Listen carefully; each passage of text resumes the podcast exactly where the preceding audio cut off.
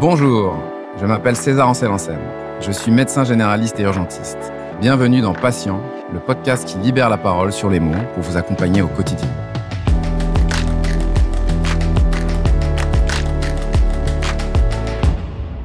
L'anorexie mentale. Derrière ce terme se cache un profond mal-être impactant tant la santé physique que mentale.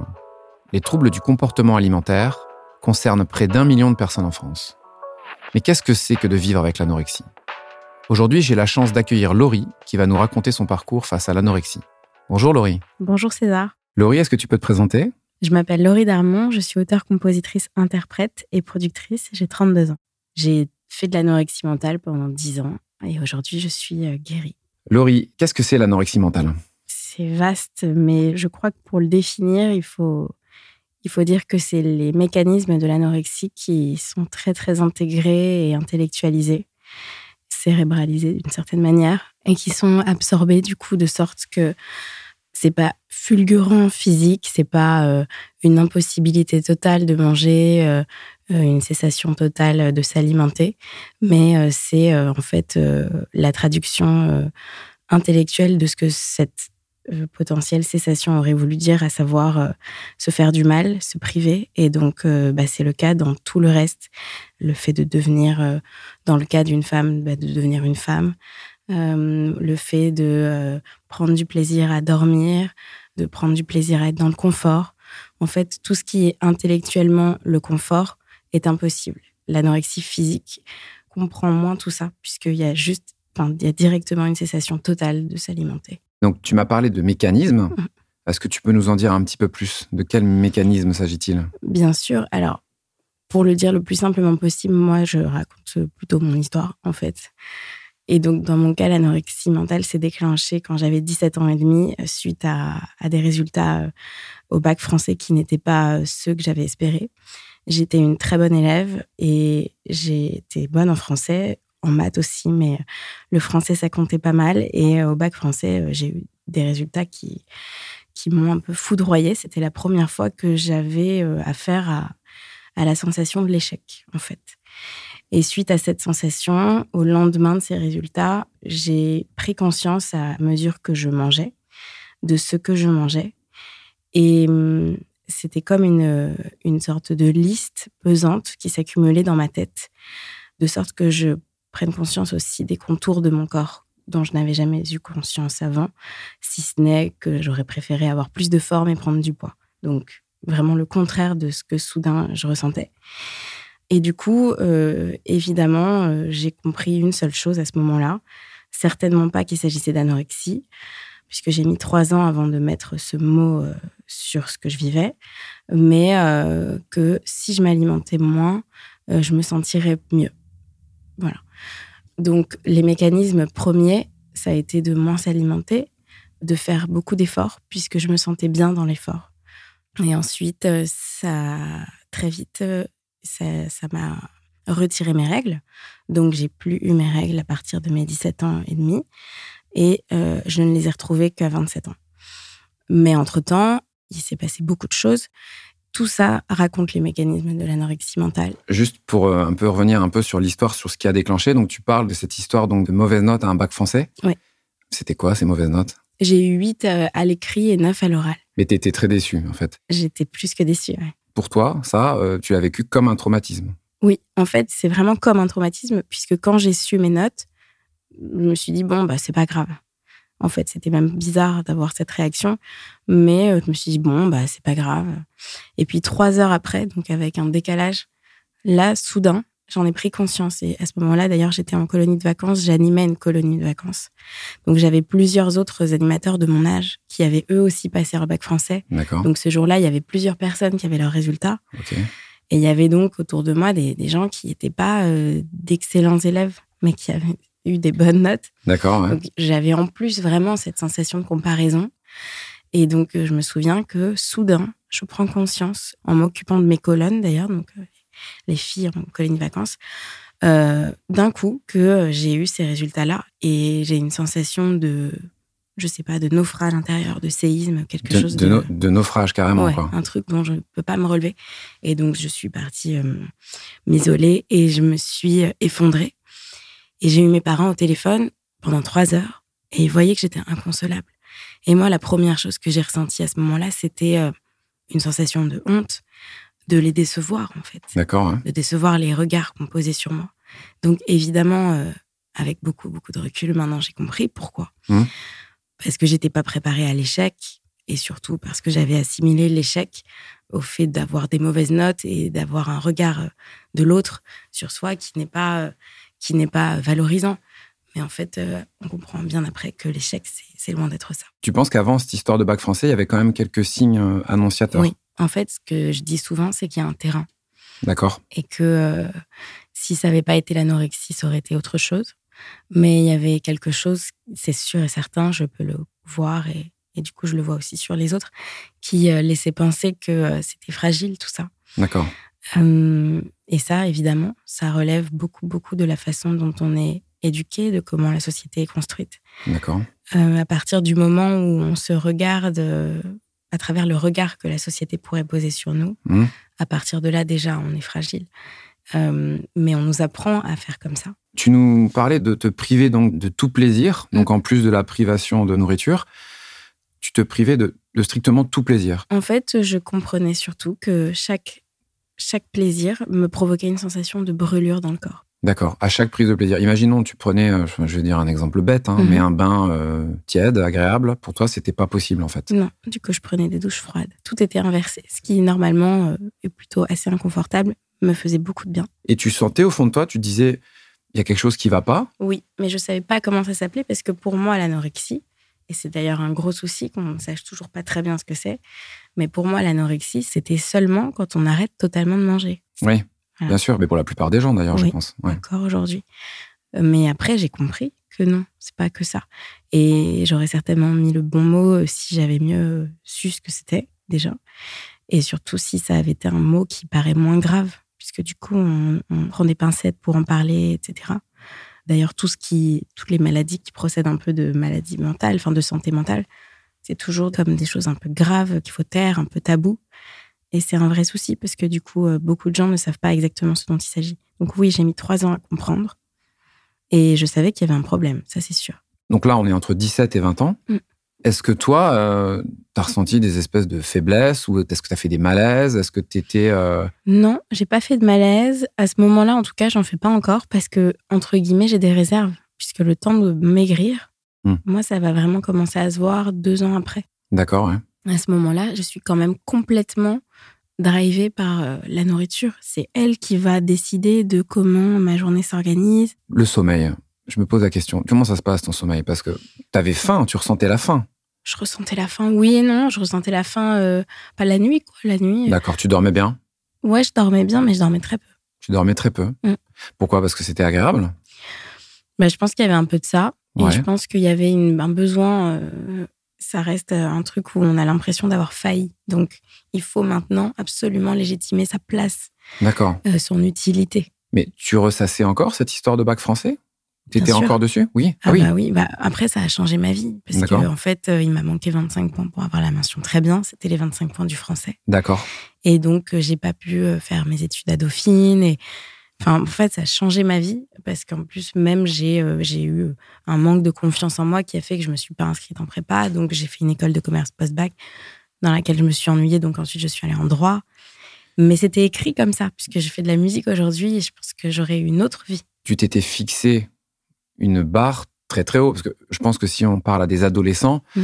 il y a très peu de personnes qui vont se dire bon ben moi je, je vise une mention très bien. Toi très rapidement très tôt c'était vraiment euh, tu visais ça en fait. C'était ton truc. Mais oui, mais j'étais vraiment très bonne élève. Oui t'é- t'étais très bonne Moi, élève. j'étais habituée comme ça. Bien Euh, sûr, d'accord. Voilà, j'avais un parcours où j'étais première de classe, donc forcément on a la conscience de ce truc-là. Ouais. Et j'aimais, et ça c'est vrai, et ça c'est vrai que c'est un particulier à moi, mais depuis petite j'avais pris conscience aussi de comment on provoque un bon regard sur soi. D'accord. j'aimais beaucoup jouer à ça, D'accord. être euh, la petite fille modèle, euh, avoir euh, des parents qui vont euh, considérer que je suis la plus consciencieuse des copines, euh, etc. D'accord. Donc c'est pour ça que je dis qu'il y a un terrain et que maintenant j'ai déconstruit beaucoup de choses. D'accord. J'aimerais bien qu'on aborde un peu l'impact de ta maladie par rapport aux autres. Mhm. Pendant cette période-là, donc, comment se passe ton rapport avec euh, ton entourage, avec euh, ta famille, avec tes amis euh, Qu'est-ce qui se passe à ce moment-là? Évidemment, ce qui se passe, ce que je raconte là, ça ne se voit pas. Mais je ne le raconte pas du tout. Et je suis dans un déni total. Même quand tu partages des repas avec des personnes? Oui, oui, oui, plus ou moins. Moi, j'ai bien tout calculé en amont, mais Mhm. sur le coup, du coup, comme la portion est là et tout ça, j'ai l'air plutôt gourmande. D'accord. Ok. Donc, euh, et d'ailleurs, souvent, on me dit que j'ai un super appétit. Et c'est vrai. Ok. Donc, ça ne se voit pas vraiment. Petit à petit, ça commence à se voir physiquement. Et euh, évidemment, ça commence à se voir aussi euh, dans le fait que enfin, les plus proches comprennent que il y a beaucoup de contrôle qui s'opère parce que on peut pas, parce que je vais pas accepter de goûter ci ou ça. Mm. Et donc euh, là, ça commence à se voir, mais personne n'ose me dire quoi que ce soit. Personne? Non. Même tes plus proches amis, ta famille, personne n'ose te dire quelque mes chose. parents commencent. Mes parents, ça va être, c'est encore autre chose. hein. Mais ma- mes amis, personne n'ose me dire quelque chose. Et rétrospectivement, les gens te l'ont dit, on le savait, mais on n'osait pas t'en parler ou... Un peu. Oui. Ouais, ouais. D'accord. Ok. Je pense aussi que je suis dissuasive. Je pense que je ne les laisse pas me dire quoi que ce soit. hein. On va revenir un petit peu sur ton parcours de soins. Donc, à partir de quand tu vas commencer à être, entre guillemets, prise en charge Où on va s'occuper de toi là-dessus Est-ce qu'à un moment donné, tu vas dire, bon là, ça va pas, je me mets en danger, il faut que j'arrête? Quand est-ce que tu vas te dire ça? Bah, à 20 ans, justement, Voilà. quand euh, je comprends en tombant sur une quatrième de couverture que ce que j'ai, c'est de l'anorexie. C'est quoi cette quatrième de couverture? C'est Jour sans fin de D'accord. Delphine de Vigan. Là, quand je lis ça, je comprends que c'est ce que je ressens. Et donc, euh, Alors, je connais pas ce livre. Tu peux nous en dire quelques mots? C'est l'histoire de Delphine de Vigan euh, qui, euh, plus jeune, a fait de l'anorexie et qui raconte euh, cette période anorexique, en fait. D'accord. Et donc, toi, tu lis ça et tu te dis, mais ça, c'est moi. Moi, j'ai la quatrième de couve où elle raconte ses sensations et le mot qui y est associé. Et je comprends que c'est moi. Donc, euh, à ce moment-là, ça change beaucoup de choses.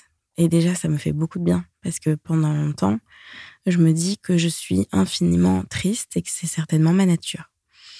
Donc, euh, là où pourtant j'étais plutôt assez pétillante, etc. Donc, comprendre qu'en fait, il y a une raison à cette tristesse et que c'est pas profondément euh, qui je suis, c'est un début euh, de lumière. Donc, ça commence comme ça pour prendre conscience de ça et pour du coup m'entourer d'une psychanalyste. Comment ça se passe après? Tu te dis, bon, il faut que je voie quelqu'un, mais on sait pas forcément qui. Mm.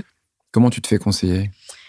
Ben, je sortais avec un garçon à ce moment-là qui est aussi mon meilleur ami et qui a été très précieux dans cette période de ma vie parce que du coup, lui, il voyait quelqu'un et, euh, et il me dit euh, va voir mon psy pour qu'il te conseille quelqu'un.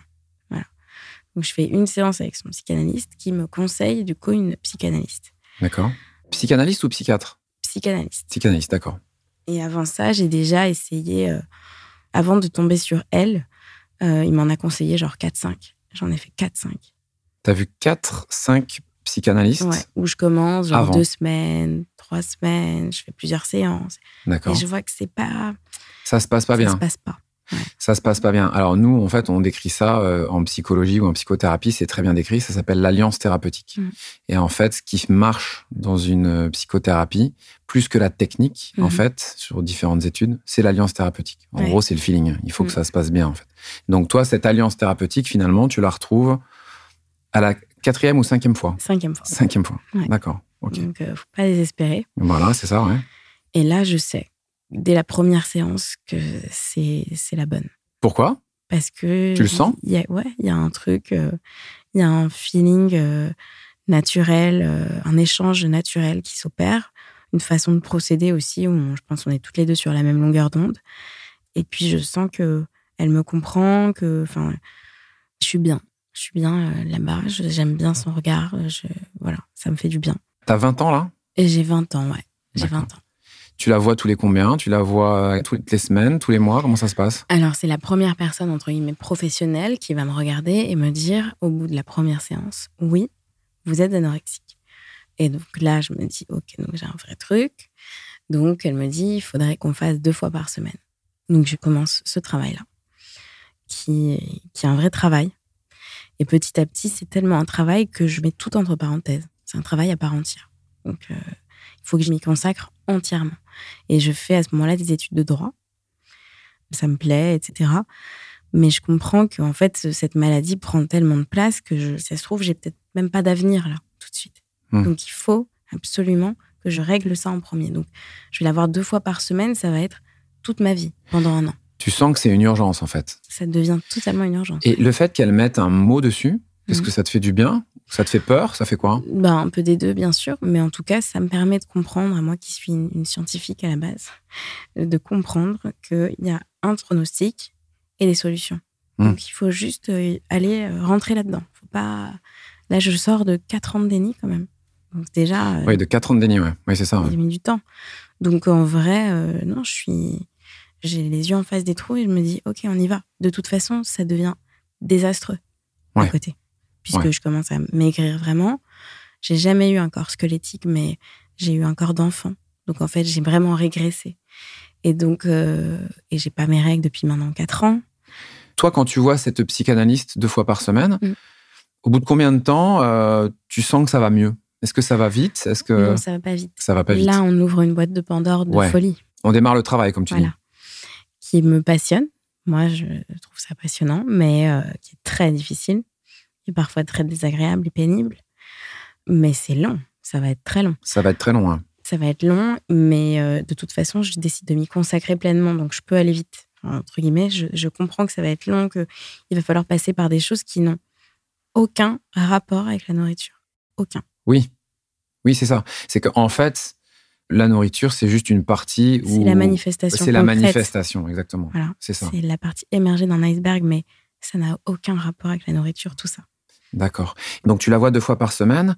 Tu as été suivi en parallèle à Sainte-Anne? En fait, au bout de, je pense, euh, six mois de psychanalyse, mes parents, eux, évidemment, ne, ne savent pas tout ce qu'on se dit pendant la psychanalyse et voient simplement que ça ne change rien physiquement, que je n'ai pas l'air d'aller mieux et que euh, je suis toujours aussi euh, dans le contrôle, etc. Enfin, eux, ils s'inquiètent, ils commencent à s'inquiéter vraiment, ils sont désemparés.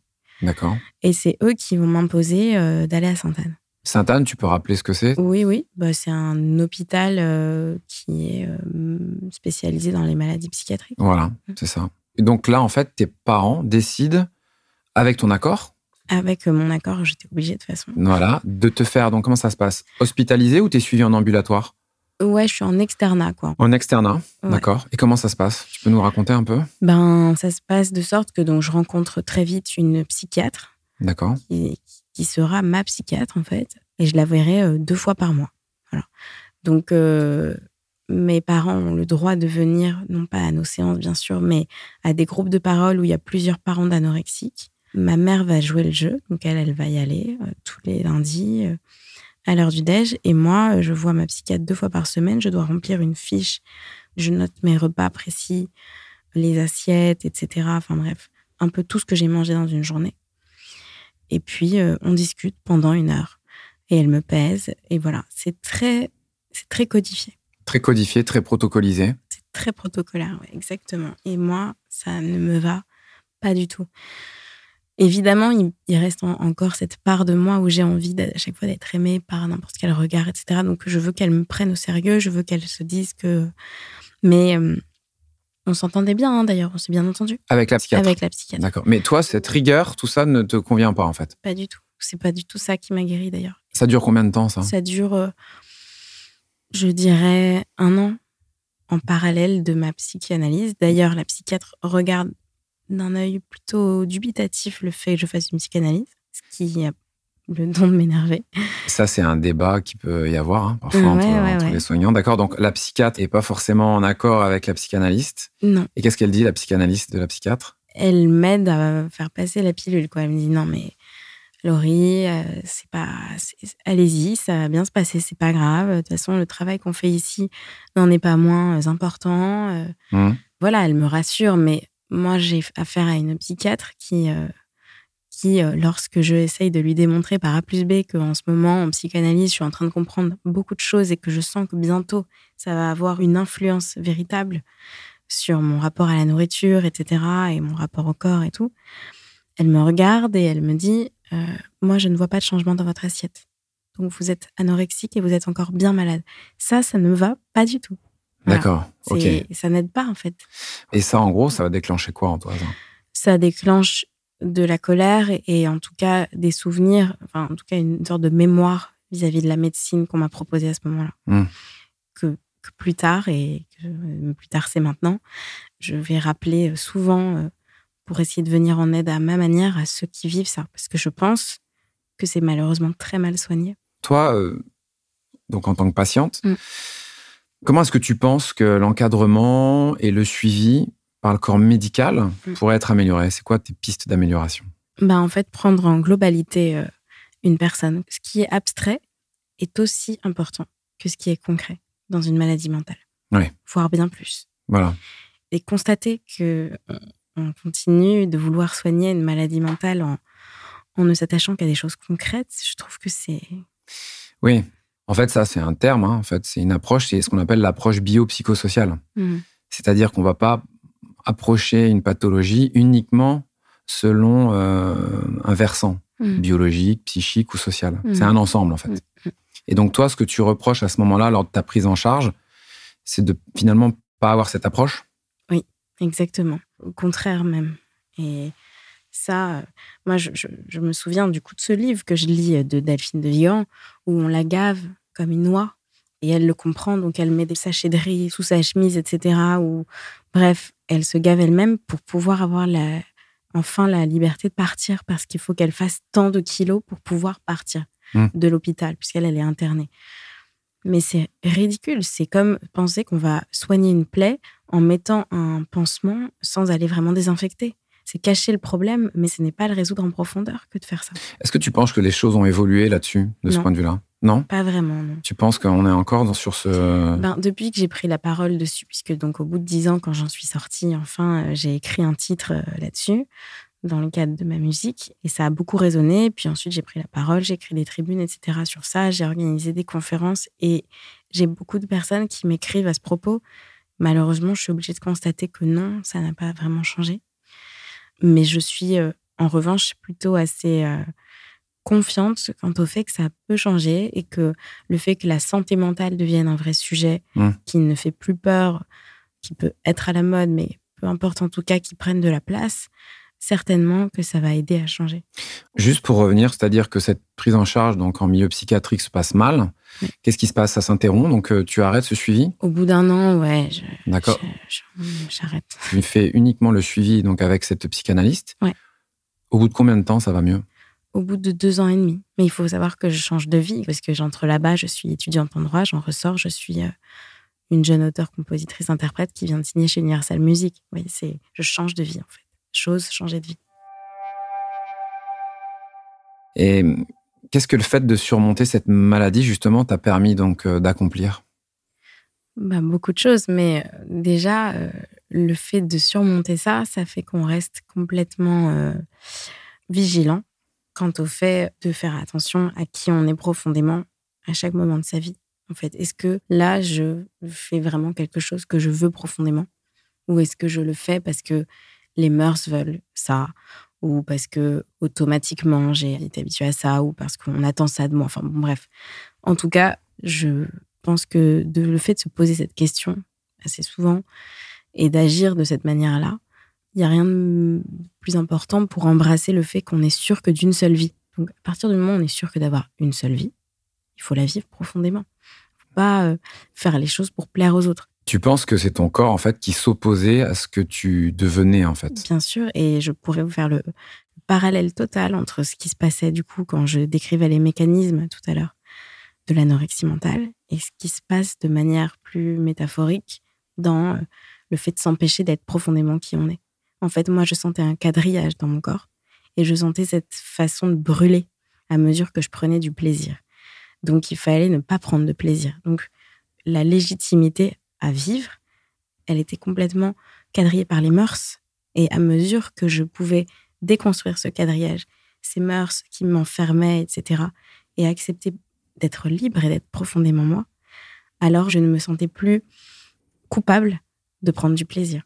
Et la guérison, elle s'est faite euh, progressivement? Oui, elle s'est faite en deux étapes. Et moi, j'ai cru que j'étais guérie à la première étape, D'accord puisque la première étape, ça a été de remanger bien.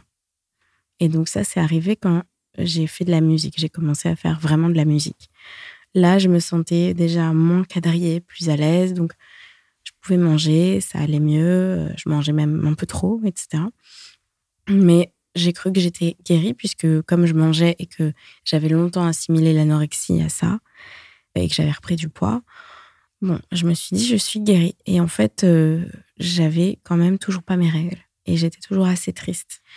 Donc là, ça a été un peu bizarre parce que je me suis dit mais je fais enfin le métier que je voudrais faire, enfin en tout cas quelque chose qui me plaît davantage. Et euh, et pourtant, je me sens pas heureuse, euh, hyper épanouie, etc. pour le coup, il y a plus de raison. Enfin là, je comprends pas. Et du coup, la deuxième étape, ça a été euh, de tout quitter. Donc, au bout de trois ans, j'ai quitté ma maison de disque, mon management, mon producteur de spectacle, le garçon avec qui j'étais depuis six ans. Enfin, j'ai tout quitté dans ma vie. Et je me suis dit, bon, là, je vais faire un dernier truc. Je vais me mettre un peu au bord d'une falaise pour voir ce qui se passe, métaphoriquement. Mmh. Et on va voir s'il y a un truc, une sorte de pulsion de vie profonde qui va ressortir ou si au contraire, il n'y a rien. Et, et euh, profondément, je suis euh, condamnée à être triste, en fait. Mais c'est à ce moment-là, d'ailleurs, que ça devient intéressant, puisque du coup, là, je remange. Donc, j'ai même plus la, la nourriture comme point central de manifestation concrète de tout ça. Mais c'est encore de l'anorexie mentale, je le comprends après. Et face à ce moment de liberté intense que je m'autorise, qui est la première fois que je me l'autorise, je ressens enfin une sorte de légèreté, de joie et de de capacité à être à la vie qui est incroyable. Une capacité à être simplement à la vie, comme je n'en avais jamais ressenti. Mes règles reviennent à ce moment-là, instantanément. Et ma capacité à être femme, finalement, donc à passer à l'étape d'après, se déclare profondément. Parce que j'embrasse mes désirs les plus profonds, ma féminité, j'accueille le plaisir, je sais le donner. En fait, c'est très lié au féminin, moi, ce que j'ai vécu euh, dans ma guérison. Et euh, ça a été merveilleux. Mais en fait, c'est ce que je dis souvent, c'est qu'une maladie mentale, ça traduit profondément aussi une peur d'être libre, une peur de soi. Mmh. Et à ce moment-là, en fait, j'ai pas peur de moi parce que je suis complètement libre. Il peut tout se passer. Il n'y a plus aucun regard qui m'attend quelque part. Je suis hors retard nulle part puisque j'ai tout quitté, donc personne ne m'attend nulle part. Et la seule qui, du coup, peut faire quelque chose d'elle-même et qui a une importance pour faire quelque chose d'elle-même, c'est moi-même. J'ai la latitude totale de faire ce que je veux. Et j'en en ai pas peur. Mais alors ça, parce que tu as donné la métaphore de la falaise, et on dirait limite une séance d'hypnose où tu sais, tu visualises et tu jettes les choses dont tu n'as plus besoin. Mm. Là, ça ressemble à une révélation, ce que tu décris. Est-ce que ça s'est fait comme ça, quasiment hein, du jour au lendemain, une nuit? Quand est-ce que tu as ressenti que ça y est, bah, tu avais tourné une page Ouais, un mois, un mois et demi après avoir. Euh, et là, comment tu te sens actuellement? Bien, bien. Euh, alors, euh, en fait, ce que j'ai vécu euh, avant, c'était une sorte de prison transparente. Donc, j'en suis loin. Et du coup, chaque jour, c'est merveilleux quand même. Parce que, parce que vraiment, je m'en souviens. Bien que j'ai oublié beaucoup de choses, mais je me souviens des choses profondes. Et surtout, ben, ce que je dis aussi souvent, c'est que la guérison ne veut pas dire que plus jamais on se ressent mal ou on ressent des choses qui ont un rapport avec le, rapport au corps, etc. C'est pas vrai. Mais ça n'a aucun rapport avec cette prison. Aucun. C'est euh, comme euh, n'importe qui, en fait. C'est voilà, c'est des périodes. Je voudrais revenir juste sur, un sujet là qui me vient en tête, les réseaux sociaux. Comment tu les mm. utilises toi aujourd'hui? Bah moi, je les utilise euh, de sorte que j'y promeux ce que j'ai créé depuis. J'ai créé un spectacle qui s'appelle Corps à cœur, qui réunit beaucoup d'artistes et euh, des intervenants qui exercent tous des métiers d'image et de représentation publique. Et en fait, ce qui m'intéressait, c'est que euh, toutes ces personnes aient le temps d'une soirée carte blanche pour exprimer à leur manière leur rapport à leur corps et leur notion de l'acceptation de soi, pour faire émerger ce message que le rapport qu'on a à son corps, il est très parallèle à la façon dont on s'accepte profondément et la façon dont on fait droit à qui on est profondément souvent le rapport est troublé, le rapport au corps est troublé. Sinon. Et d'entendre des gens qui sont dans la lumière, en représentation, qui utilisent leurs réseaux sociaux, etc., parler de ça et raconter ce qui se passe vraiment derrière les réseaux sociaux, derrière ce qu'ils mettent en valeur, ce qu'ils montrent sous les feux des projecteurs. Mais justement, une fois qu'on éteint tout ça, qu'est-ce qui se passe? Comment ils se sentent pour de vrai? Je pense que ça peut aussi aider à changer les choses parce que moi, plus petite, justement, pour me faire cette image de la norme, ce quadrillage dont il fallait pas sortir si je voulais être fière de moi, il aurait fallu que cette norme, elle soit beaucoup plus véritable, vraie, et pas euh, aseptisée par euh, ce côté euh, parfait qu'on cultive à travers les magazines, les publicités, les clips. Les artistes jouent beaucoup là-dedans. Quand on est fan, quand on les voit toujours parfaits et on leur fait penser à eux aussi. Maintenant que je suis une artiste, enfin, je suis auteur, compositeur, interprète, on leur fait penser à eux aussi que il faut qu'ils soient toujours parfaits, sinon le public ne va pas les aimer. Et ça, c'est terrible parce que ça leur met une pression folle. Je crois pour de vrai que le public adore que les artistes soient vulnérables.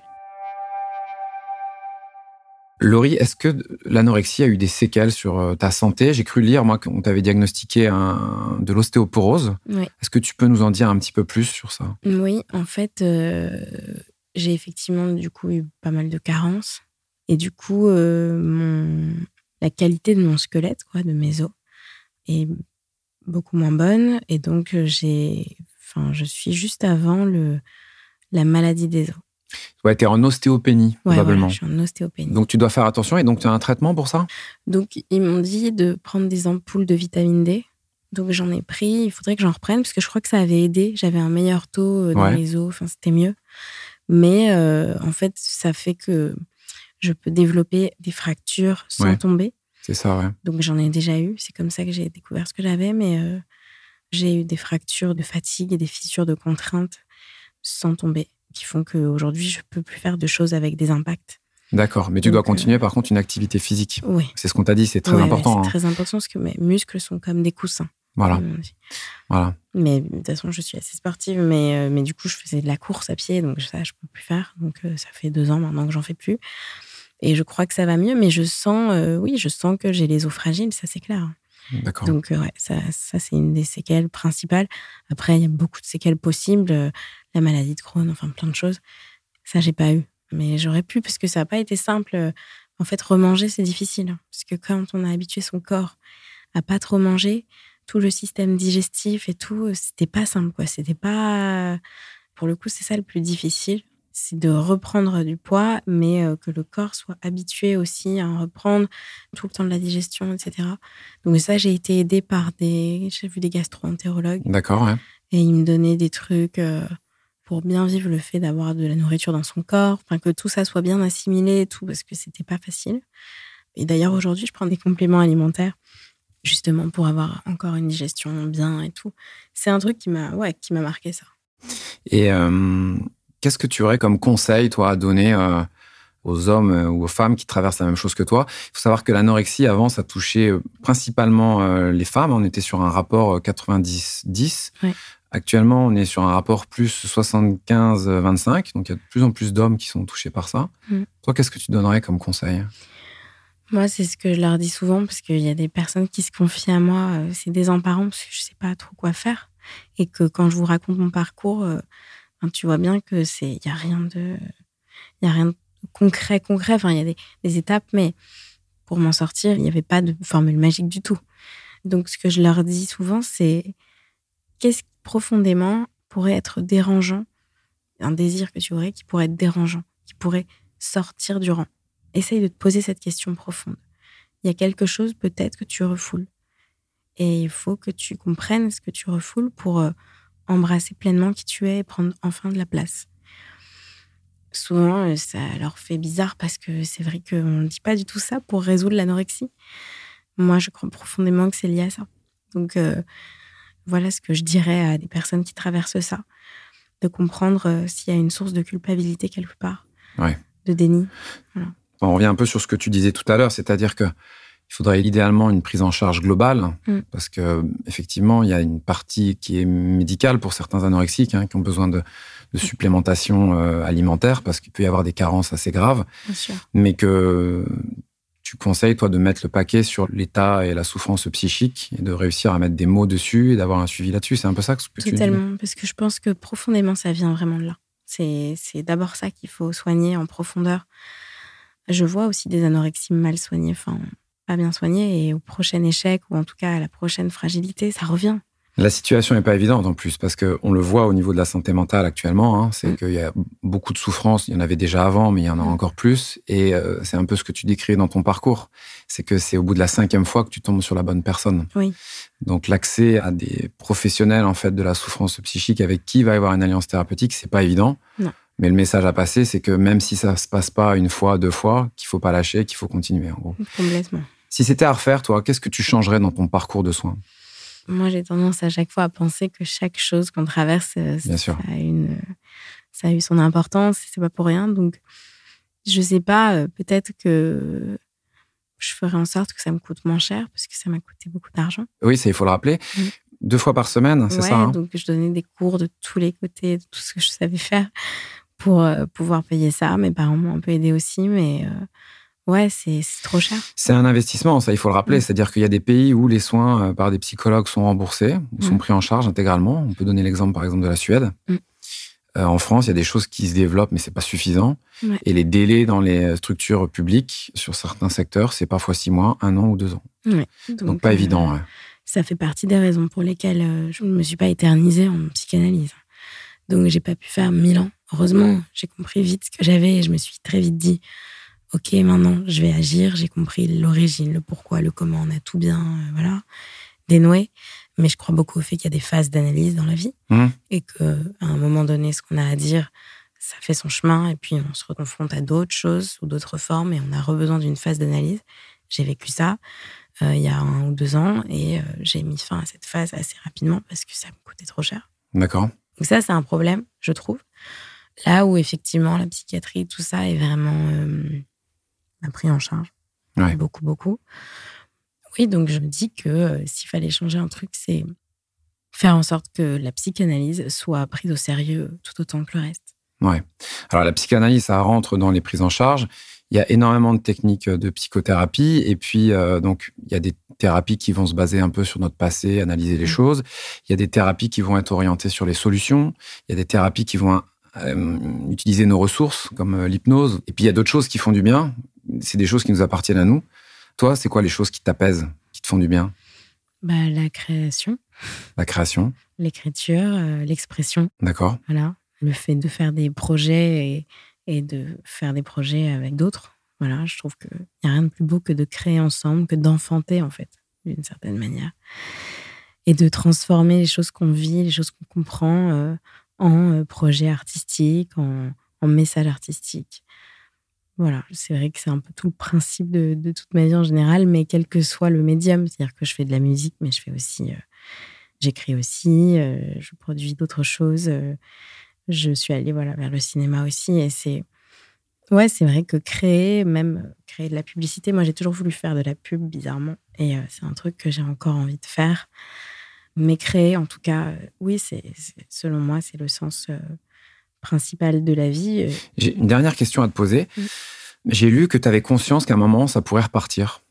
Au moment où j'ai pris conscience de ma guérison, j'ai tout de suite écrit l'anorexie euh, se tient euh, devant moi. Je la regarde, elle n'est plus dans ma peau. Je la regarde, je peux la voir, mais je la domine pour l'instant.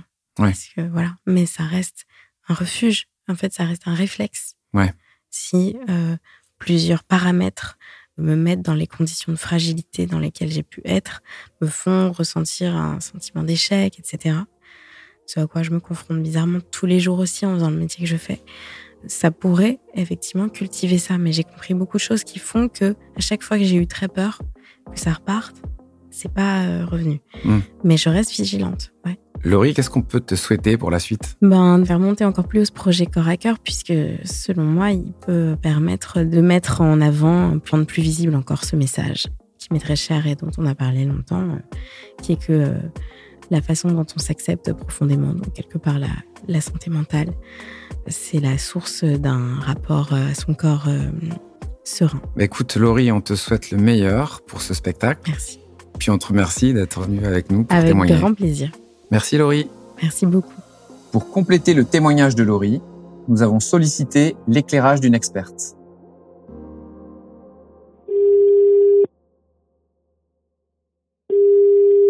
Allô Maëlys? Oui, bonjour César. Maëlys, comment ça va? Mais ça va bien, je te remercie. Maëlys, est-ce que tu peux te présenter en quelques mots? Oui, bien sûr. Alors, je m'appelle Maëlys Gauthier. Euh, je suis psychiatre et pédopsychiatre et je travaille actuellement chez Livy. Est-ce que tu peux nous expliquer ce que c'est l'anorexie mentale? Et euh, quelles sont les caractéristiques de ce trouble? Déjà, l'anorexie mentale appartient à la grande famille des troubles du comportement alimentaire. Et c'est, je pense, euh, le plus connu des troubles qui est caractérisé déjà par euh, une peur intense de prendre du poids pour le patient, avec euh, en deçà de cette peur une altération en fait de la perception de son poids et des enjeux autour du poids et de la forme de son corps. Et tout ça conduit à un état de dénutrition important. Concernant l'anorexie, c'est décrit parfois comme une dépendance à la privation alimentaire. Est-ce que tu peux nous en dire un petit peu plus là-dessus? Oui, alors effectivement, il y a un rapprochement qui a été fait avec l'addiction, qu'on ressent bien d'ailleurs dans la clinique, c'est-à-dire que les patients addicts et les patients euh, anorexiques ont en commun cette angoisse par rapport au corps et notamment à la sensation de vide, avec ce besoin d'aller chercher par une compulsion quelque chose à mettre à l'intérieur de soi. Ça, c'est quelque chose que les patients nous disent beaucoup. Et alors, en fait, dans l'anorexie mentale, il y a presque une prise à rebours de cette angoisse-là. C'est-à-dire que euh, le patient va être dans l'illusion de maîtriser son vide. Et c'est cette illusion de maîtrise qui va devenir addictive finalement. Est-ce qu'il existe des facteurs qui peuvent contribuer au développement de l'anorexie mentale? Il y a plusieurs pistes en tout cas. Il y a eu des études très intéressantes en fait où euh, les chercheurs reprenaient les films familiaux euh, de repas de famille et ils ont analysé en fait tous les enjeux qui pouvaient on peut se, figer autour de la nourriture. Essentiellement chez les adolescents, on s'est rendu compte aussi que tout ce qui est en lien avec l'image de soi, notamment quand on a euh, une image de soi qui peut être assez fragile. Alors c'est aussi le propre de l'adolescence, hein, de cette, euh, ce moment-là de la vie, mais ça peut aussi être accentué par euh, une pression sociale, une pression familiale ou aussi une pression individuelle autour de son image. Et alors effectivement, l'effet des réseaux sociaux et cette espèce de multiplication d'images parfaites crée forcément euh, une résonance euh, par rapport à toute cette vulnérabilité-là. Concernant l'anorexie, est-ce qu'il y a différents stades de cette maladie? Alors oui, il y a différents stades de la maladie. On sait déjà que la majorité des troubles apparaissent entre l'âge de 14 et 17 ans environ, avec un pic euh, à 16 ans. Il y a un premier stade qui est un stade qui reste assez invisible finalement, ce qui est compliqué. Du coup, pour le dépister, c'est un stade où euh, le patient va commencer à avoir des idées obsédantes autour du, poids, autour de, de, son image, autour de l'alimentation, mais sans réel retentissement physique. Et à ce stade-là, il y aura un déni important des troubles chez le patient. Deuxième étape un peu plus avancée, c'est l'étape d'installation de la maladie. Donc là, les conséquences physiques qui sont des conséquences liées à la dénutrition finalement sont bien en place avec un amaigrissement, une dénutrition et malheureusement aussi une maladie psychique qui est bien en place avec dans 40% des cas à peu près des maladies psychiatriques associées, c'est-à-dire euh, la dépression, l'anxiété, mais aussi d'autres formes d'addiction ou des TOC. Et enfin, le dernier stade de la maladie, c'est euh, le patient qui va avoir besoin d'une hospitalisation en urgence. Alors, soit pour un cas de dénutrition sévère, avec vraiment les, les organes qui euh, ont un retentissement important, qui ont besoin de, de, de support, soit parce que la maladie psychiatrique s'est aggravée avec un fort risque suicidaire ou des conduites à risque. Maëlys, quels sont les signes et les symptômes courants de l'anorexie mentale dont les proches devraient être conscients? Déjà, quand on repère euh, qu'un proche commence à avoir des intérêts excessifs, alors c'est pas souvent simple de savoir ce qui est excessif et ce qui ne l'est pas, mais, mais quand même, on peut avoir l'intuition qu'il y a quelque chose qui se passe. Donc un intérêt excessif pour la diététique, pour le sport, pour l'alimentation, avec euh, ce qu'on appelle aussi l'orthorexie, c'est-à-dire que le patient va se mettre à être très sélectif sur les aliments qu'il mange, refuser certains aliments, avoir des croyances euh, que certains aliments seraient absolument toxiques et à bannir totalement. Tout ce qui devient un petit peu plus rigide autour de la prise alimentaire finalement doit alerter euh, le proche et aussi également les inquiétudes liées à la prise de poids et là encore des croyances erronées finalement qu'une prise de poids pourrait conduire à des conséquences sur sa vie relationnelle, sur sa vie sociale, sur sa vie professionnelle. Ce qu'il faut savoir aussi, c'est qu'au premier stade de la maladie, la personne est dans le déni. Donc, euh, à la fois les proches, c'est bien qu'ils soient conscients, et à la fois, à ce moment-là, il y a tout un enjeu sur euh, comment l'aborder avec euh, le patient en question. Quels sont les conseils qu'on pourrait donner aux proches, justement, pour accompagner les patients au mieux? Qu'est-ce qu'il faudrait conseiller? Et aussi, quels sont les écueils à éviter? Le conseil que je pourrais formuler, même si je sais qu'il est vraiment pas évident, c'est de questionner avec délicatesse les changements. Qu'est-ce qui fait que tu manges de telle ou telle façon? Quel est ton intérêt? Est-ce que tu redoutes quelque chose derrière tout ça? Voilà. Commencer à créer des questions autour de ça, mais surtout éviter de brusquer le patient autant que possible pour euh, ne pas rajouter du contrôle au contrôle finalement. Et éviter ce qu'on retrouve beaucoup malheureusement en clinique, c'est-à-dire de voir arriver une famille entière qui s'est complètement enlisée dans le symptôme du patient et finalement toute la famille se met à être dans une pensée obsédante. Finalement autour de la prise alimentaire, ne parle plus que de ça.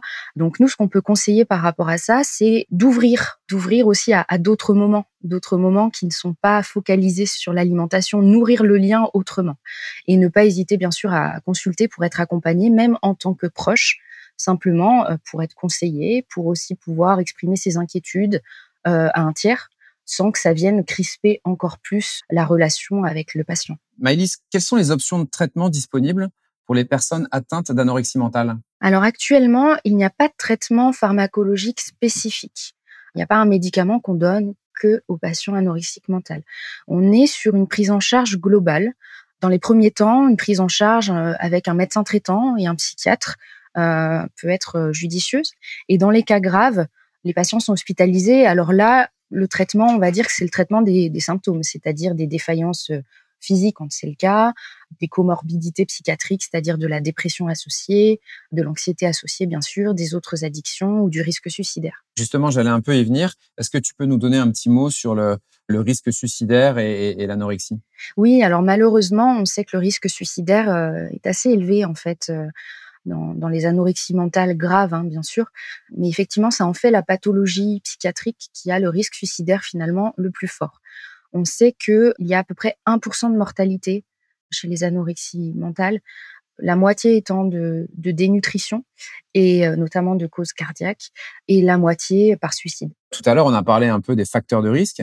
Est-ce qu'il existe des méthodes de prévention de l'anorexie mentale? On sait que dans la petite enfance, Bon, alors ça vaut pour toutes les pathologies euh, psychiques finalement, mais le fait d'avoir un attachement sécure à proposer à son enfant, ça marche quand même très très bien. Alors par attachement sécure, j'entends euh, que l'enfant se sent aimé de manière inconditionnelle, euh, non lié à, ses performances, non lié à son image justement, non lié à son poids.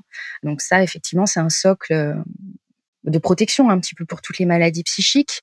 Et plus spécifiquement autour de l'alimentation, c'est important de respecter le rythme de l'enfant ne pas le forcer, qu'il n'y ait pas d'enjeu de punition, que la, nourriture ou la privation de nourriture ne soit pas un enjeu éducatif ou le moins possible, pour éviter finalement de, créer les germes du contrôle alimentaire chez l'enfant. Maëlys, j'aimerais bien qu'on parle des pistes concernant la recherche en termes de traitement d'anorexie mentale. Je crois qu'on a découvert récemment que l'anorexie mentale pourrait être liée à des prédispositions génétiques. Est-ce que tu pourrais nous parler un peu de ça? Effectivement, euh, notamment sur euh, les patientes qui présentent des anorexies mentales dites résistantes, c'est-à-dire des, maladies qui vont énormément rechuter, récidiver, et pour lesquelles on n'arrive pas à parvenir à une rémission. Il faut savoir que un tiers des patients hospitalisés pour anorexie mentale, donc c'est déjà des, des tableaux assez graves hein, euh, pour lesquels il y a besoin d'une hospitalisation, un tiers de ces patients vont arriver finalement à une rémission assez rapide. Et après, il y a les deux tiers euh, des autres patients pour qui on, on manque un peu de d'idées. Et donc, des recherches ont été faites, qui sont assez intéressantes sur euh, des facteurs biologiques, euh, génétiques notamment, qui pourraient expliquer une résistance du traitement pour ces patientes. Notamment, par exemple, est-ce que la substance qui régit la satiété, par exemple, réagit de manière adaptée ou non chez ces patientes? Ou alors, est-ce que la substance qui va plutôt être lié au sentiment de plaisir dans l'alimentation, pareil, comment ça évolue chez cette patiente euh, anorexique résistante. Et on se rend compte effectivement, il y a des pistes qui pourraient suggérer que ce, cette défaillance biologique euh, expliquerait une résistance de la maladie malgré le premier traitement euh, bien conduit. Pour finir, j'aimerais bien parler un petit peu de l'amélioration en termes culturels, notamment en termes d'injonctions faites aux femmes. Est-ce qu'il y a des choses à faire là-dessus?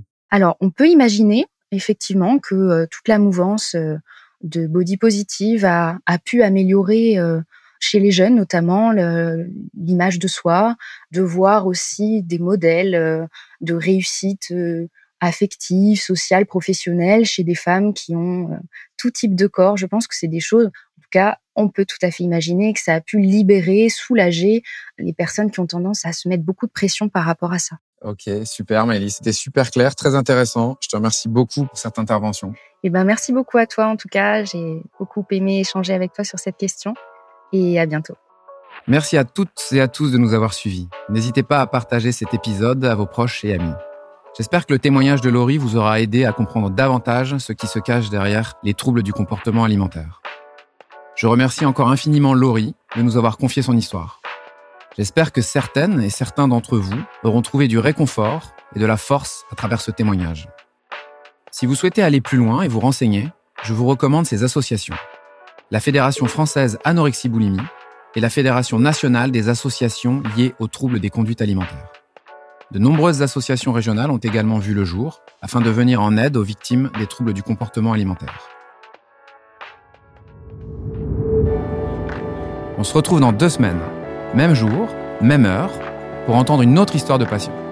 En attendant, je vous dis à très vite et surtout, prenez soin de vous.